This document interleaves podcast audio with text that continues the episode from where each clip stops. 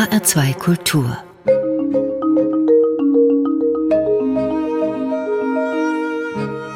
Doppelkopf zu Gast ist Marit Ifoma Kupka. Sie ist Kunstwissenschaftlerin und Kuratorin am Museum Angewandte Kunst in Frankfurt. Zu ihren Themen gehört die Mode. Sie war Modebloggerin und hat Ausstellungen über Mode betreut. Wobei es dabei einerseits um Kleidung geht, aber noch viel mehr um Identität, Kultur und um Politik. Und da spielt für Marit Ifoma Kupka die Dekolonisierung eine entscheidende Rolle. Welche Folgen hat das koloniale Erbe unseres Landes und wie prägt es bis heute unser Bewusstsein und unser Verhalten? Das ist ein hochaktuelles Thema. Der Ausgleich zwischen Süden und Norden. Und verbunden damit auch, dass im Norden die Wahrnehmung des Südens dringend überholt werden muss. Es gibt also viel zu besprechen. Ich bin Juliane Ort. Marit Ifoma Kupka, Süden und Norden habe ich gerade schon angesprochen und Sie tragen beides vereint in Ihrem Namen. Wie setzt der sich zusammen? Also mein Name setzt sich so zusammen, dass Maret ein nordischer Name ist und ähm, vielleicht auch bekannter ist als Marit. Und meine Mutter den Namen mochte und mich so nennen wollte. Ihr aber auch wichtig war, dass ich einen nigerianischen Namen habe, also einen Ibo-Namen. Meine Mutter stammt aus Nigeria und für sie war es wichtig, dass ähm, ihre Kinder auch dort angesprochen, da benannt werden können. Und so kommt es eben, dass ich ja Nord und Süd quasi in meinen Namen vereine. Ihr Vater stammt aus Norddeutschland, Ihre Mutter aus Nigeria und Sie selbst sind Hessin. 1980 sind Sie in Hanau auf die Welt gekommen und im Main-Kinzig-Kreis aufgewachsen. Und als Jugendliche, da waren Sie oft in Hanau unterwegs. Das ist eine Stadt, die ja seit dem 19. Februar 2020 nicht mehr die gleiche ist wie vorher. Wie haben Sie das erlebt? Wie sehr hat Sie das rassistische Attentat von Hanau getroffen? Das hat mich sehr getroffen. Also das hätte mich auch getroffen, wenn es woanders passiert wäre. Ähm, natürlich hat es mich nochmal speziell getroffen mit Hanau. Ich bekam eben am Abend von einem Freund, auch aus Hanau stammt, Nachrichten geschickt. Der meinte, da ist irgendwas passiert, da ist was los in Hanau. Und ähm, das hat sich dann quasi so im Laufe der Nacht und am darauffolgenden Tag dann quasi erst herausgestellt, was das war, was da genau los war. Und das ähm, hat ja nochmal eine ganz andere Bedeutung bekommen, dadurch, dass es eben so nah ist und ähm, ich quasi die Orte kenne, an denen es passiert ist. Ich wusste genau, wusste sofort genau, wo das alles war die Stadt, in der ich eben als, als Jugendliche unterwegs war, in der ähm, ich bin selbst nicht in Hanau zur Schule gegangen, mein Bruder ist in Hanau zur Schule gegangen, ist auf die gleiche Schule gegangen, wie der ähm, Attentäter auch gegangen ist. Das bekommt natürlich nochmal eine ganz andere nahe persönliche Dimension dadurch. Hat sich durch dieses rassistische Attentat für Sie auch persönlich etwas verändert? Also fühlen Sie sich unsicherer seitdem? Hm, das würde ich so nicht sagen. Also, dass ich mich jetzt durch das Attentat noch mal unsicherer fühlen würde. Und ich kann auch nicht sagen, dass ich mich jetzt grundsätzlich unsicher fühle. Also, es ist jetzt nicht so, dass ich ähm, auf der Straße unterwegs bin und ähm, Sorge habe, dass mir dort jetzt akut etwas passiert. Wobei natürlich ähm, vielleicht die Unsicherheit noch mal auf einer anderen anderen Ebene ähm, ähm, passiert, dass jetzt die Aufklärung oder die weiteren Ermittlungen eingestellt wurden in Hanau und ähm, aber ähm, offenbar ist, dass sich da noch, noch sehr viel mehr hinter verbirgt.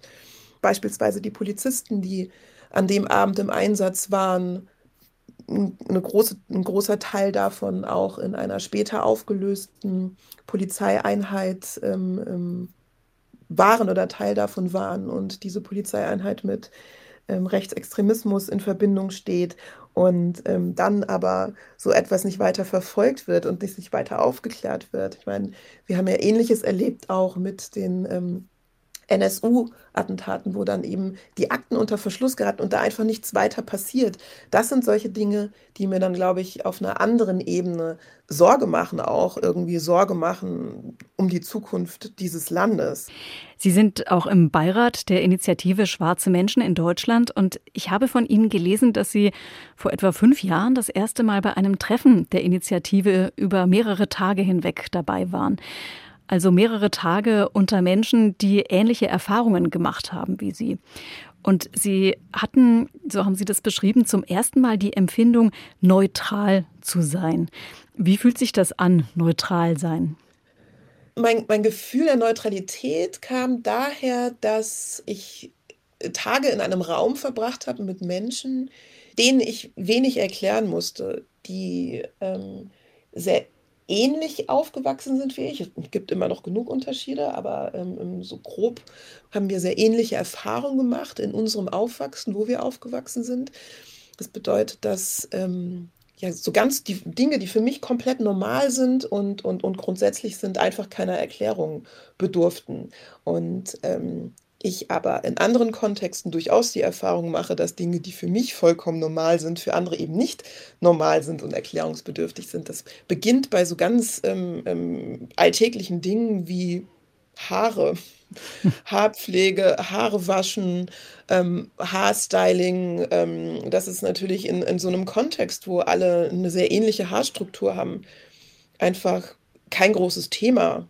Das war, ähm, das, das klingt jetzt vielleicht wie so ein keine große Besonderheit. Und ich glaube, für Menschen, die eben immer in Kontexten unterwegs sind, wo die Personen alle recht ähnlich aussehen, vielleicht auch gar nicht so nachvollziehbar, aber für mich war das einfach so eine, so eine ganz merkwürdige Erfahrung, wie, wie, wie die Möglichkeit, irgendwie in einer Menschengruppe unterzugehen. Das war eben in dem Kontext eine ganz gute Erfahrung, die ich so in dieser Form vorher nie hatte und äh, mir das auch gar nicht so bewusst war, dass ich die gar nicht so hatte. Sie haben jetzt das Thema Haare angesprochen. Haben Sie denn auch die Erfahrung gemacht, dass Ihnen Menschen in die Haare fassen, obwohl sie das gar nicht wollen? Ja, so äh, der Standard, das passiert tatsächlich. Also das ist mir früher passiert und ähm, das ist vielleicht auch noch mal in Kontexten, in denen ich mich nicht so wehren konnte. Also irgendwie jünger war, kleiner war natürlich noch öfter passiert.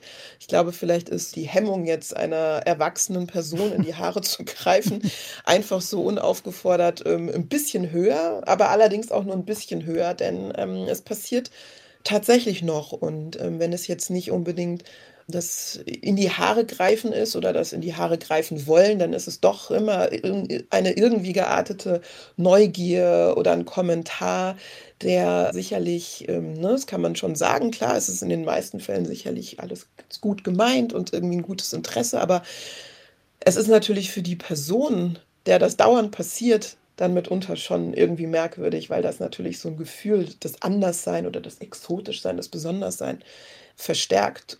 Da fühlt man sich dann so nicht neutral auf jeden Fall. Da fühlt man sich auf jeden Fall nicht neutral, das ist richtig.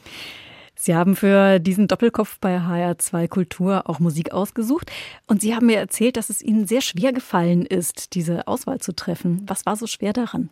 Ähm, ich bin jetzt keine Musikexpertin, würde ich jetzt, würde ich mich jetzt nicht bezeichnen. Ich höre aber schon ähm, sehr viel Musik, sehr gerne Musik und habe dann gedacht, okay, was wähle ich jetzt aus? Wähle ich jetzt etwas aus, was vielleicht ähm, eher weniger im HR2 zu hören ist?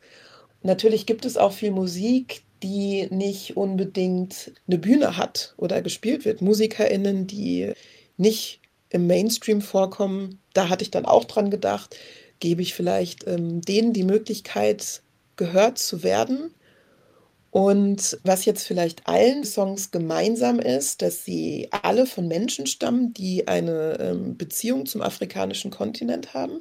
Also sei es, dass sie entweder alle von dort stammen, also dort geboren, dort aufgewachsen sind, dort immer noch leben, dort Musik machen oder eben Vorfahren vom afrikanischen Kontinent haben.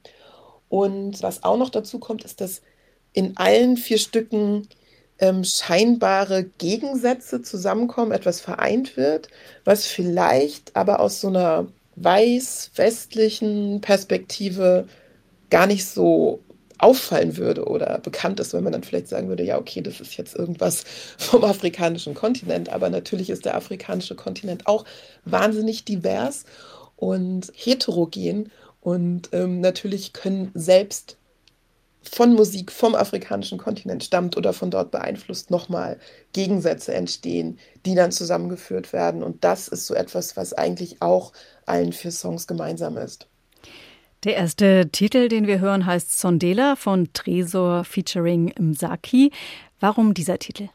Das ist tatsächlich einer von meinen Lieblingssongs, den ich sehr oft höre. Und ähm, auch hier kommen ganz interessant ähm, zwei Unterschiede zusammen. Also ähm, es ist es gibt zwar eine Zeile, die auf Englisch ähm, gesungen wird, aber hauptsächlich ähm, singt Tresor auf Kiswahili und im Saki auf Kosa, das ähm, ich leider nicht richtig aussprechen kann. Aber das werden wir gleich auch hören im Song, weil als ich es zum ersten Mal hörte, ich total fasziniert davon war, weil ich glaube, ich bis dato noch nie Kosa singend gehört hatte und äh, natürlich diese Klicklaute in der Sprache eben auch in der Musik vorkommen.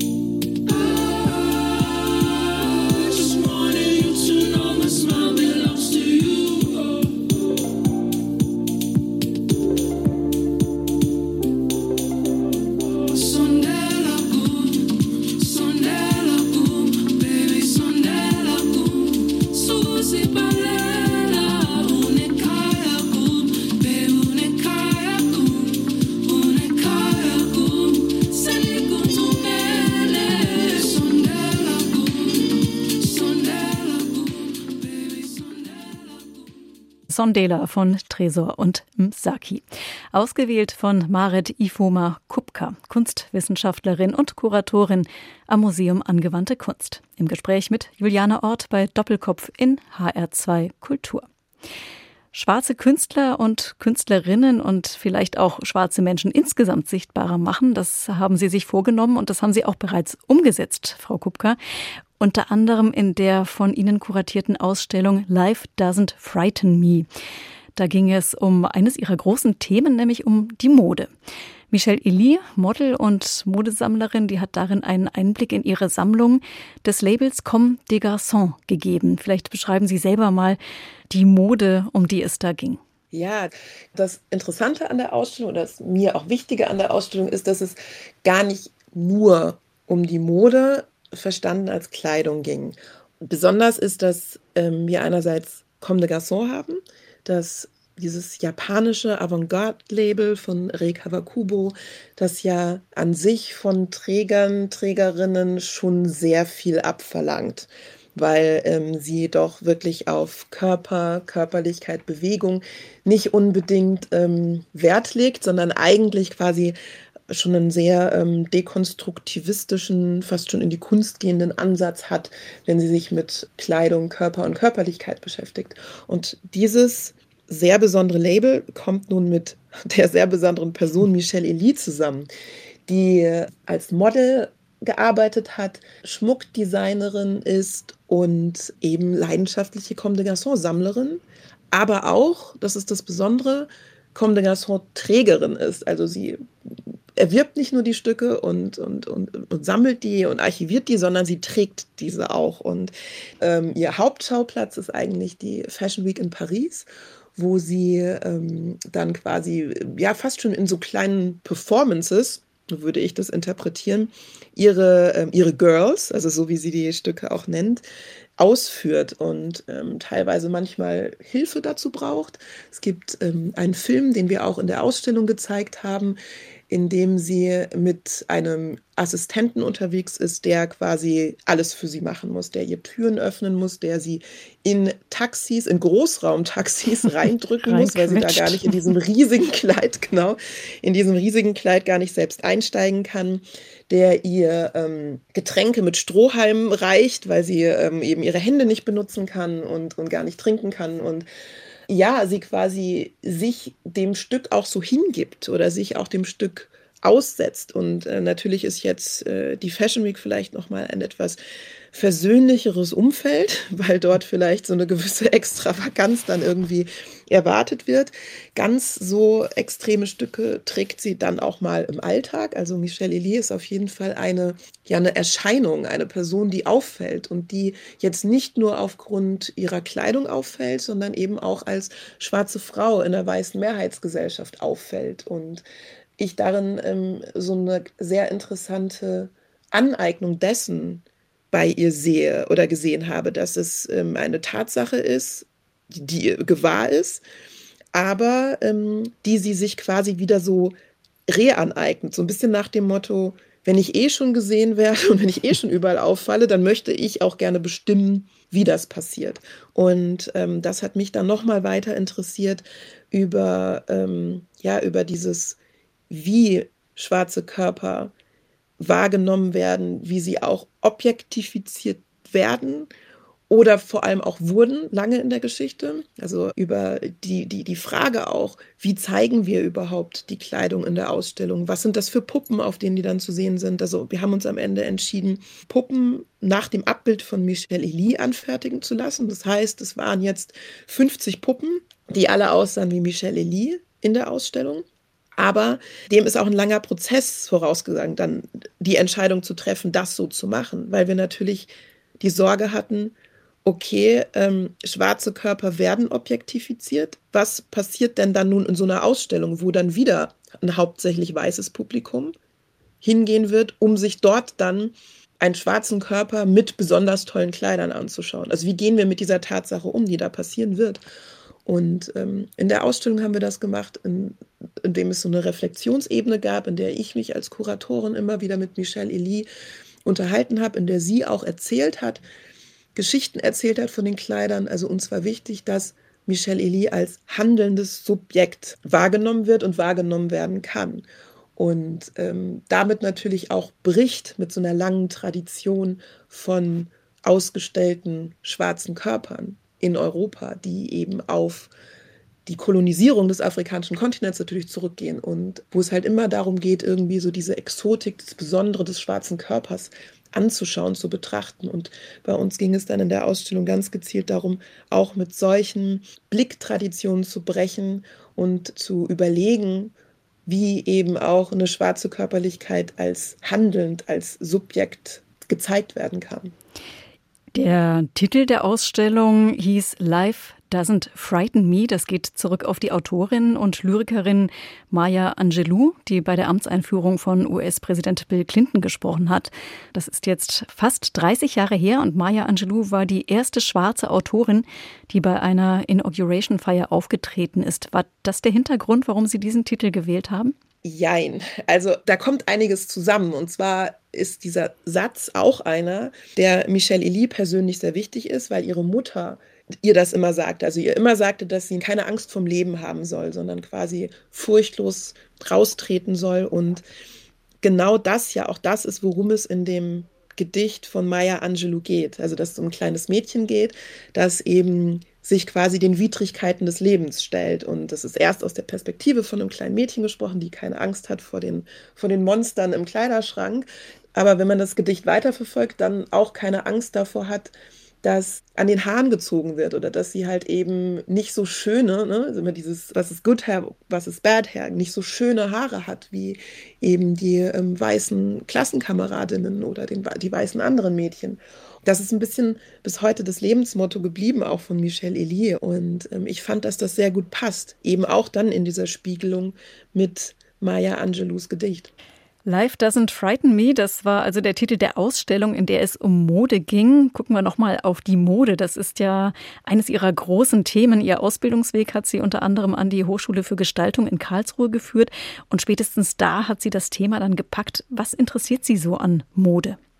An Mode interessiert mich das, was ähm, vielleicht gar nicht unbedingt so als erstes mit Mode verbunden wird. Also ich bin ja keine Modedesignerin. Ich kann auch wenig jetzt über Schnittkonstruktionen oder unterschiedlichen Materialitäten erzählen, sondern mich interessiert Mode tatsächlich fast in allererster Linie als soziales Phänomen und eben auch als ein Kulturphänomen. Also was drückt sich über Mode aus? Was lässt sich an Mode ablesen? Wie lässt sich ähm, eine Gesellschaft oder auch ein, der, der Stand einer Gesellschaft über die Moden, die es dann zu der jeweiligen Zeit gegeben hat, wie lässt sich das verstehen und interpretieren? Und dann natürlich im nächsten Schritt, wenn man es dann, also jetzt eher auf so einer Makroebene gesprochen, dann ähm, im nächsten Schritt natürlich auch so eine Mikroebene, wo es dann quasi um den Ausdruck der eigenen Person, der Persönlichkeit geht und um die identitätsbildende und identitätsunterstützende Funktion vielleicht die Mode auch haben kann. Und jetzt ein bisschen Geschichtsunterricht. So heißt der nächste Titel, den Sie ausgewählt haben. Er ist von der Black Superman Group, eine Gruppe aus drei Musikern, die mehr als eine Band sein will, nämlich ein musikalisches Movement. Ein Movement, das Afrika, die Kolonialgeschichte und den Rassismus sichtbar machen möchte. Das ist kein Gegenrassismus. Ich bin gegen Rassismus, doch Dauerdiskriminierung im Leben ergibt Frust, wird ein bewegender Rhythmus. Hör, sie wollen nicht, dass es sich so vermischt. Am besten jede Rasse ist unter sich. Ich besinne mich unserer Pflicht. Gebt ihr Geschichtsunterricht. Ägypten ist kein mit das heißt schwarzes Land. Doch Hollywood meint, das ist weiß war das Land. Als ob sie nicht wissen, was war. Der echte Name von Osiris ist Assah. Frag mal den Papst im Vatikan, das Symbol vom Obelisk ist von da. Das meiste der heiligen Schrift ist von da. Guck, ich tripp nicht, ich geh mit dem Licht, ich komm klar. Ich will nur die Wurzeln heben, sie wollen nur Ressourcen stehlen. Die sind Diebe, seit sie Kaiser waren. Sie bedienen sich einfach weiter dran. Lebe hier, wenigstens leben wir. Deutscher Pass und trotzdem kein German. Respect my people, God bless my people. Orga, sprech kein Ibo, trotzdem Niger, Mann. Sehen nur real, nee, neben mir. Genozide, später stehen wir. Ein Wilder, ein Hottentot gebildet, passt nicht ins Bild eines Robert Knox. Sagt den Brüdern und Schwestern Bescheid, macht den Basal im Hilton zum Cotton Wie sollen sie uns verstehen, wenn sie nicht die Geschichte kennen? Wir kamen von Königen zu Söhnen von Geflüchteten. Sie sehen mich an, als wäre mein Gesicht ihnen fremd. Dafür haben meine Vorfahren nicht gekämpft. Was weißt du schon? Was weißt du? Die Black Superman Group mit Geschichtsunterricht, ausgewählt von Marit Ifoma Kupka, Kunstwissenschaftlerin und Kuratorin. Warum haben Sie diesen Titel gewählt? Ja, ähm, es geht tatsächlich bei dem Song auch um, um Schule und um darum, was wir dort nicht lernen oder was wir vielleicht auch nur zur Hälfte lernen. Ähm, das Album an sich heißt Platz an der Sonne und ähm, ist natürlich dieses berühmte Zitat von ähm, 1897 und ähm, wo es eben darum ging, tatsächlich Werbung zu machen für das deutsche Kolonialprojekt und auch ähm, für die Besiedlung der deutschen Kolonien eben durch deutsche Staatsbürger, Staatsbürgerinnen.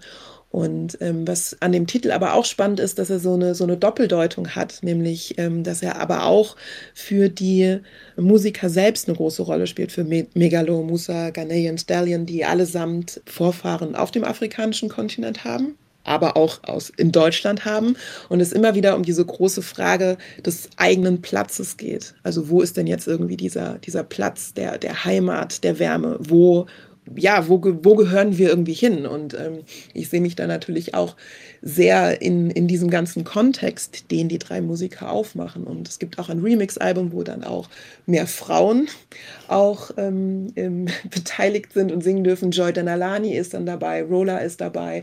Und ähm, das ganze Album an sich quasi um schwarze Identität in Deutschland geht, die Geschichte geht, aber auch immer wieder ähm, aufzeigt und erklärt, dass deutsche Geschichte sehr lückenhaft ist und sehr lückenhaft erzählt wird. Und ähm, das etwas ist, was ich mit meiner Arbeit auch immer wieder versuche, dass ich ähm, versuche, das Bild komplett zu machen und einfach auch die Aspekte mit einzubringen, die eher unsichtbar sind oder unsichtbar gemacht werden.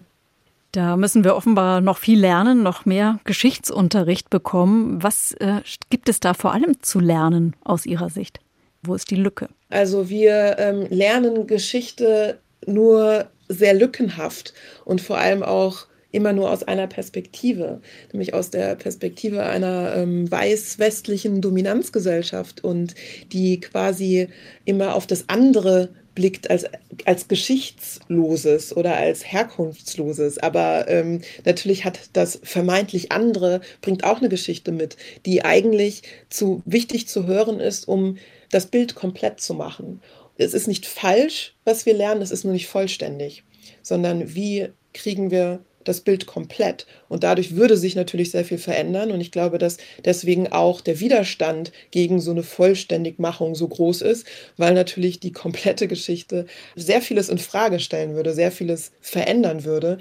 Aber ich sehe das eigentlich als eine sehr spannende, sehr positive Herausforderung. Sie sind äh, Kuratorin und Sie bereiten eben diese Themen für eine Darstellung im Museum auf. Jetzt sind ja gerade im Moment viele Museen damit befasst, ihre Bestände nach kolonialen Ursprüngen zu durchforsten. Wie ist das denn an Ihrem Haus, dem Museum Angewandte Kunst? Wir haben tatsächlich keine Bestände aus kolonialen Kontexten, also aus ähm, afrikanischen Kontexten jedenfalls nicht.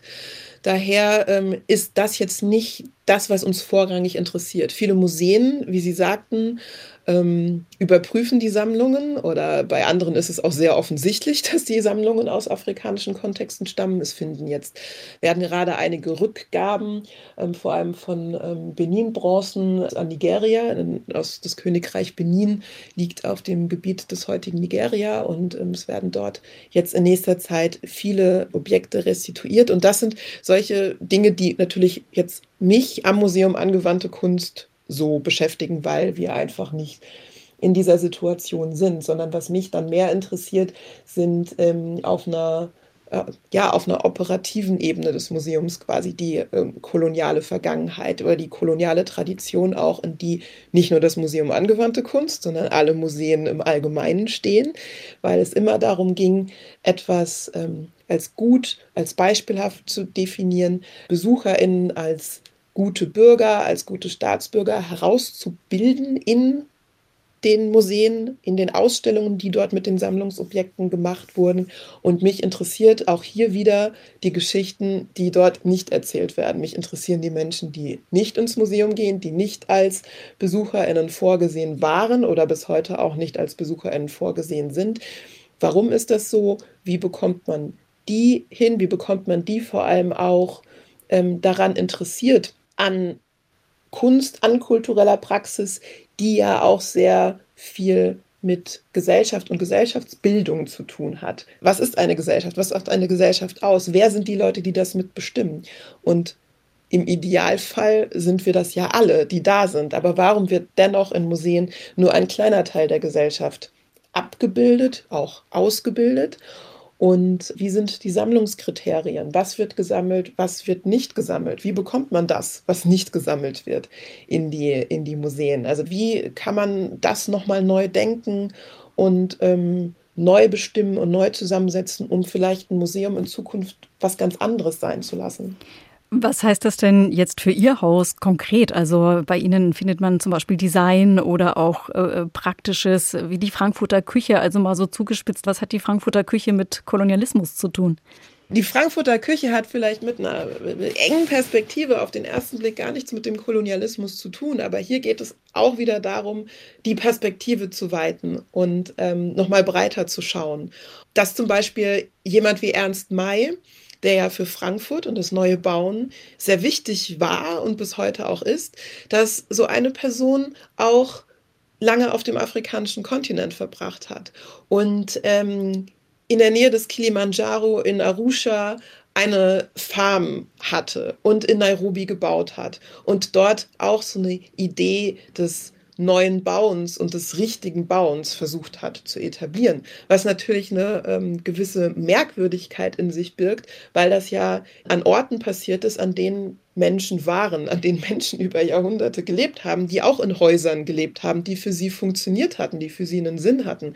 Und dass dann aber quasi jemand aus dem fernen Deutschland kommt und dann eben nach Kenia reist und dort ähm, Häuser baut und anfängt, dann auch über eine Hausplanung natürlich, wer wohnt in welchem Haus und für welche Menschen sind jetzt ähm, welche Häuser warum bestimmt, natürlich auch wieder eine Gesellschaft formt und dann natürlich auch gewisse kolonialrassistische Vorstellungen mit in dieses Bauen reinbringt, ist ja auch etwas, was sich dann in, auf der Kehrseite auch wieder auf so ein Planen und auf ein Denken in Europa auswirkt. Also da würde die Frankfurter Küche, die ja bei Ihnen auch im Museum ausgestellt und zu sehen ist, äh, würde dann plötzlich einen Teil koloniale Geschichte erzählen können. Absolut. Und da sind wir dann wieder bei meiner Idee, eine Geschichte vollständig zu machen, weil das ja etwas ist, was ich beispielsweise interessant finde. Es geht jetzt nicht darum zu sagen, die Frankfurter Küche ist irgendwie Quatsch, um Himmels Willen. Also es ist ein, ähm, sondern es geht tatsächlich darum, eigentlich die Geschichte noch voller und noch breiter und ähm, ja, eigentlich vollständiger zu machen. Also es kommt eigentlich eher was dazu, als dass jetzt irgendetwas ähm, weggenommen wird. Da sind wir jetzt bei Ihrem großen aktuellen Projekt, wenn Objekte Geschichte erzählen, das Talking Objects Lab. Das machen Sie zusammen mit der Berliner Kuratorin Isabel Rabe. Das ist ein Think Tank und eine Veranstaltungsreihe und ähm, die will Großes vollbringen nämlich unter anderem die Dekolonisierung von Erinnerung und die Dekolonisierung von Wissen. Und mit dabei sind Wissenschaftler und Wissenschaftlerinnen, äh, wie auch Künstler und Künstlerinnen, hauptsächlich aus Afrika, aber auch aus Europa. Und das Vehikel, also so verstehe ich es, das sind die Talking Objects, also die Objekte sollen zu uns sprechen. Geben Sie doch bitte mal ein Beispiel, wie und welche Objekte da zu uns sprechen und was sie uns sagen können. Also bei Talking Objects geht es tatsächlich äh, darum, auch so einen imaginativen Raum zu betreten, also darüber nachzudenken, was uns denn die Objekte an sich überhaupt erzählen würden. Denn ich sprach ja auch gerade über die Benin-Bronzen und da geht es eher weniger bei der Diskussion darum, was jetzt die Benin-Bronzen überhaupt wollen, sondern es zeigt sich daran eigentlich ein großes Politikum, nämlich oftmals, dass es natürlich ein, ein, ein, ein, ganz guter strategischer Schritt auch ist für viele Institutionen, Objekte zurückzugeben und dadurch auch eine ähm, Bereitschaft zu zeigen, sich auf einen Prozess einzulassen. Aber hier auch wieder das große Interesse, wie geht es dann weiter? Weil Dekolonisierung bedeutet nicht, dass man jetzt die Keller leer räumt, Objekte in eine Kiste packt und die an die ähm, Herkunftsnation zurückschickt, was auch schon genug ähm, Schwierigkeiten mit sich bringt. Aber da will ich gar nicht in die Tiefe gehen, sondern es geht eben auch darum, darüber nachzudenken, was können wir überhaupt von den Objekten lernen? Was können sie uns für Geschichte erzählen? Nämlich die Geschichte, wo sie herkommen, was sie überhaupt sind, was ihre Funktion ist, aber auch, was seit dem Raub mit ihnen passiert ist. Sie waren in Europa in Ausstellungen, sind gehandelt worden, verhandelt worden oder lagen in Depots. Diese Geschichte ist ja nun auch Teil der Objekte? Was erzählt uns diese Geschichte? Und wo möchten die Objekte vielleicht hin? Es geht bei Talking Objects gar nicht so sehr darum, darüber zu diskutieren, ob Objekte zurückgegeben werden sollen, sondern es geht eigentlich tatsächlich wirklich um diese Frage, wie kann ein Raum beschaffen sein, wie muss ein Raum beschaffen sein, in dem überhaupt über so eine Rückgabe diskutiert werden kann. Wer trifft da aufeinander? Mit welchen Wünschen, Befürchtungen oder auch ähm, Traumata aus der Vergangenheit. Also es wird immer wieder über diese Augenhöhe gesprochen, den, den Raum, in dem sich dann quasi unterschiedliche Parteien begegnen können. Aber gibt es überhaupt diese Augenhöhe? Nämlich wir ähm, bewegen uns ja hier auf einem, auf einem traumatischen Feld, also in so einem geschichtsträchtigen Umfeld, also diese afrikanisch-europäische Beziehungen. Da ist wahnsinnig viel passiert die letzten Jahrhunderte. Da, wie kann sowas aussehen? Wie können sich dort Parteien begegnen und über eine Zukunft diskutieren und nachdenken? Und was können uns die Objekte darüber sagen? Und das ist das, was Sie jetzt mit diesem Talking Objects Lab voranbringen wollen wenn Sie das Ziel formuliert haben, Dekolonisierung von Erinnerung, das ist ja ein immens großes Unterfangen, also Erinnerung umzuprogrammieren. Wie kann das funktionieren? Wenn ich wüsste, wie das genau funktioniert, äh, das wäre wunderbar. Wir werden auch keine so klare Antwort darauf geben können, denn klar ist, dass es ein Prozess ist und dass wir auf jeden Fall mit diesem Projekt dazu beitragen, dass wir sagen, wir lassen uns auf diesen Prozess ein. Und wir stoßen in dieser Arbeit auch immer wieder an Grenzen oder auf Schwierigkeiten. Seien es so banale Grenzen wie Finanzierung, dass man einen Antrag schreibt bei einer Stiftung und das Projekt vorstellt und es immer darum geht, was ist das Ziel des Projekts? Wo möchten Sie genau damit hin? Und wir uns aber in dieser ganzen großen Thematik der Restitution in so einem ergebnisoffenen Prozess befinden, der natürlich irgendwann vielleicht zu einem Ergebnis führen wird, aber von dem wir jetzt überhaupt gar keine Vorstellung haben, wie das aussehen kann. Wie soll eine andere Zukunft aussehen, die jetzt aus einer Struktur erwächst, aus einer jahrhundertealten Struktur, die zum größten Teil Leid, Ausbeutung, Gewalt hat. Wie lösen wir uns aus diesem Denken, auch aus einer Machtasymmetrie? Wie lösen wir uns da raus, um uns begegnen zu können, um dann eine gemeinsame, respektvolle Zukunft auf Augenhöhe gestalten zu können. Wie sieht das aus? Also das es ist ein ganz, es ist ein ganz langer Prozess, höre ich so raus, der noch sehr ergebnisoffen ist. Sie wollen ja Ihre Arbeit mit dem Talking Objects Lab auch irgendwann in eine Ausstellung münden lassen im Museum Angewandte Kunst. Das dauert noch ein bisschen, aber haben Sie da so eine grobe Vorstellung, was Sie dann zeigen können?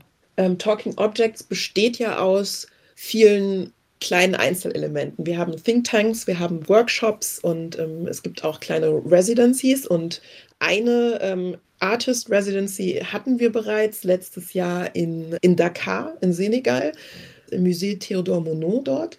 Und der Direktor Malik Ndiaye, der übrigens auch künstlerischer Leiter der Kunstbiennale in Dakar ist, der hat zwei ähm, Künstler, ein Künstler, eine Künstlerin eingeladen, mit der Sammlung zu arbeiten, sich einzelne Stücke auszuwählen und ausgehend von denen sich inspirieren zu lassen, etwas Neues, etwas anderes zu entwickeln.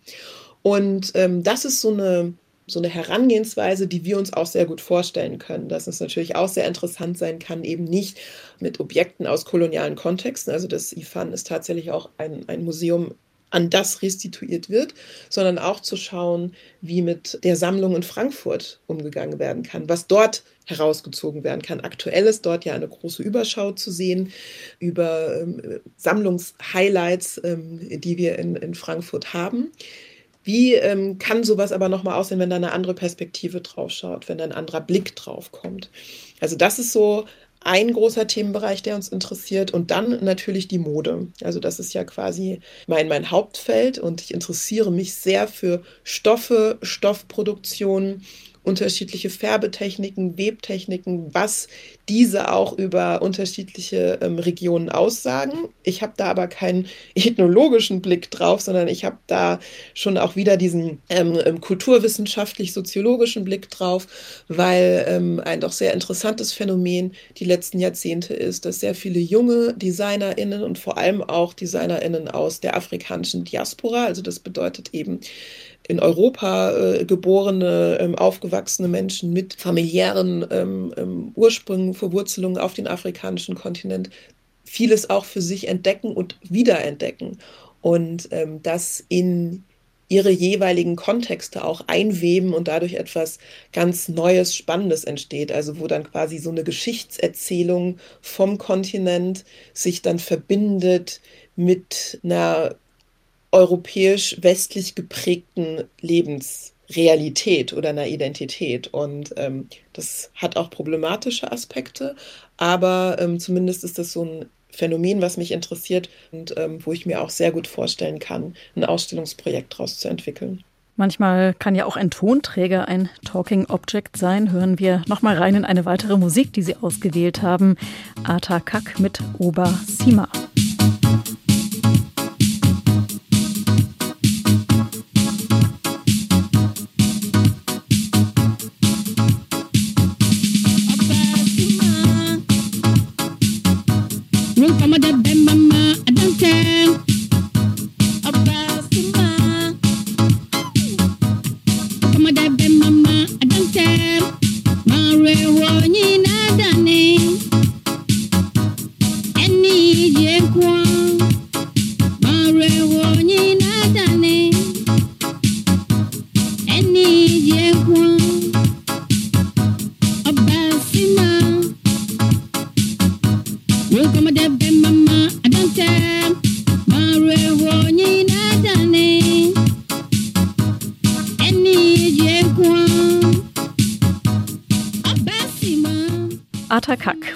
Oba Sima, ausgewählt von Marit Ifoma Kupka, Kunstwissenschaftlerin und Kuratorin. Das äh, Talking Objects Lab, an dem Sie gerade arbeiten, das führt Sie demnächst auch nach Afrika, so ist es geplant. Sie wollen eine ganze Weile in Nigeria verbringen, also im Heimatland Ihrer Mutter. Was haben Sie da genau vor? Ich werde ähm, eine, so eine kuratorische Residency machen. Das heißt, dass ich dann ähm, für zwei Monate ähm, sehr intensiv an einem Projekt arbeiten kann und darüber natürlich auch die Möglichkeit habe, vor Ort nochmal Kontakte zu knüpfen und auch oder beziehungsweise auch nochmal bestehende Kontakte zu vertiefen und eben ähm, dort auch gemeinsam Projekte zu entwickeln oder vielleicht auch irgendwie Neues zu entdecken, was ich natürlich durch meine Perspektive hier vielleicht auch übersehe und ähm, werde dann ähm, versuchen, tatsächlich nochmal in diese ganze, in diesen ganzen großen Themenbereich der ähm, Textilien und der eingewobenen Erzählungen in Stoffe und eben auch diese Neuinterpretation durch junges Design, durch junge DesignerInnen ähm, eintauchen. Wenn das äh, klappt mit dem Nigeria-Aufenthalt, man weiß ja in diesen Zeiten immer nicht so genau, wie es mit dem Reisen dann auch wirklich ist, dann wird das ja auch möglicherweise parallel zu einem großen Ereignis stattfinden. Wir haben es jetzt schon ein paar Mal angesprochen, die Rückgabe der Benin-Bronzen, die ist ja für dieses Jahr angekündigt. Wie wichtig ist das für Nigeria, diese Rückgabe? Ja, wie wichtig das für Nigeria ist, das ähm, fällt mir ein bisschen schwer, das zu beantworten. Aber es ist auf jeden Fall ähm, aus diversen Gründen wichtig, weil dadurch zumindest ein Teil des äh, kulturellen Erbes, also man sagt ja, dass irgendwie mehr als 90 Prozent des kulturellen Erbes des afrikanischen Kontinents sich überhaupt gar nicht dort befinden, sondern irgendwo anders, in, hauptsächlich in europäischen Museen. Und das natürlich so ein wichtiger Schritt ist, dass dort etwas zurückkehrt. Und das ist auch eine sehr wichtige und interessante Herausforderung für die Initiativen vor Ort ist, mit den Objekten umzugehen und auch dann zu fragen, möchte man gerne ähm, das europäische Vorbild kopieren, möchte man europäische Museen bauen, in die dann die Objekte kommen. Das passierte teilweise. Es passieren aber auch unterschiedliche andere Ansätze oder Initiativen, nämlich vielleicht auch die Frage, kann man die Fehler, die Europa gemacht hat, kann man die nicht vielleicht gleich überspringen und kann andere ähm, Präsentationsformen oder auch andere ähm, Wege der Einbindung in äh, gesellschaftliche Prozesse ähm, versuchen. Und ähm, da kommen wir auch wieder ein bisschen zurück auf Talking Objects, weil das ja auch so ein großer Aspekt ist, so eine Frage ist, was, was passiert denn dann überhaupt mit den Objekten, die zurückkommen und wie lassen die sich überhaupt wieder in so eine, in so eine kulturelle Struktur, in so eine Erzählung von Kultur einbinden? Gibt es überhaupt etwas, an das die Objekte wieder andocken können? Oder geht es auch darum, Geschichte und Kultur neu zu schreiben oder, oder neu zu erfinden? Also das ist so, eine ganz, so ein ganz interessanter Prozess. Jetzt haben Sie ja die Perspektive der ähm, Museumsmacherin, der Kuratorin, weil Sie jetzt gerade angesprochen haben, man muss dann überlegen, was ist denn überhaupt die richtige ähm, Darstellungsweise oder die Möglichkeit der Einbindung? Was wäre denn da aus Ihrer Sicht sonst noch denkbar? Also es gibt ja dieses eine große Argument, ähm, was immer wieder angeführt wird von VertreterInnen europäischer Museen, die sagen, man kann die Objekte nicht zurückgeben, weil es dort ja gar nicht die ähm, ähm, quasi den, den guten Kontext gibt oder den konservatorischen Kontext gibt, in den die Objekte zurückkehren können. Und das ist so ein bisschen stiefmütterliches Argument tatsächlich, weil ähm, die wurden ja nicht aus Museen gestohlen, sondern die wurden ja quasi aus in dem Fall ja, aus also, einem Palast gestohlen, aus einem Königs. In dem Fall wurden sie aus dem Königspalast gestohlen, genau. Aber eben auch alles andere, was ja geraubt wurde. Das ist ja von, ist ja von sakralen Objekten bis hin zu Alltagsobjekten, alles Mögliche ähm, mitgenommen worden. Und da wäre halt auch wieder eigentlich die Idee oder die, oder die, oder die Frage oder der wichtige, wichtige Ansatz auch zu überlegen, wie kann das eben wieder in ähnliche Kontexte reintegriert werden oder zurückgeführt werden. Und ähm, das gilt es eben zu entwickeln. Und ähm, ich finde, dass es auch sehr wichtig ist, dass dem auch der Raum und die Zeit gegeben wird und dass das eben nicht so ähm, weggeschoben werden kann im Sinne, naja, erstmal müssen die Herkunftskulturen den Zehn-Punkte-Plan vorlegen, was dann irgendwie damit passiert, sondern dass es dann tatsächlich auch irgendwie darum gehen muss, den Raum zuzulassen, dass sowas dann auch entwickelt wird oder dass dann auch so etwas überhaupt erst entstehen kann. Jetzt gucken wir noch mal kurz auf die Museen bei uns. Ähm, da stellt sich ja auch die Frage, sind das die passenden Orte, in denen dieses große Thema Dekolonisierung gut aufgehoben ist? Oder braucht es da vielleicht auch ganz andere und unmittelbare Erlebnisse, um zu verstehen, worum es dabei wirklich geht. Ist da das Museum der richtige Ort?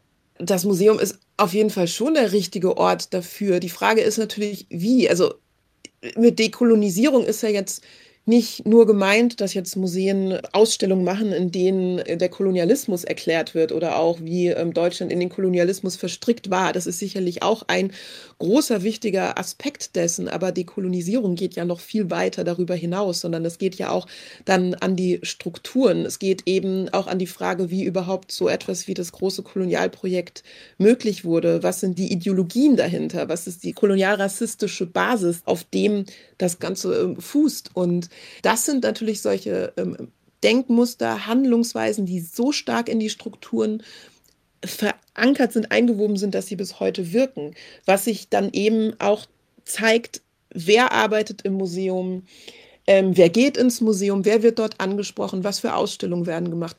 Und dann wird es ganz schnell sehr elementar und ähm, auch hier geht es natürlich auch immer wieder darum, sich auf so einen Prozess der Dekolonisierung einzulassen. Und dass das etwas ist, was jetzt nicht morgen abgeschlossen ist oder ähm, wo man jetzt sagt, wir haben jetzt hier irgendwie, wir machen jetzt da mal drei Ausstellungen oder einen Themenschwerpunkt und dann ist nächstes Jahr alles gut, dann sind wir dekolonisiert, sondern dass eigentlich vielleicht das dekoloniale Museum eins ist, was ständig im Prozess ist und sich ständig verändert und sich auch neu anpasst und sich permanent neu erfindet. Das sagt Marit Ifoma Kupka, Kunstwissenschaftlerin und Kuratorin am Museum Angewandte Kunst im Doppelkopf in HR2 Kultur.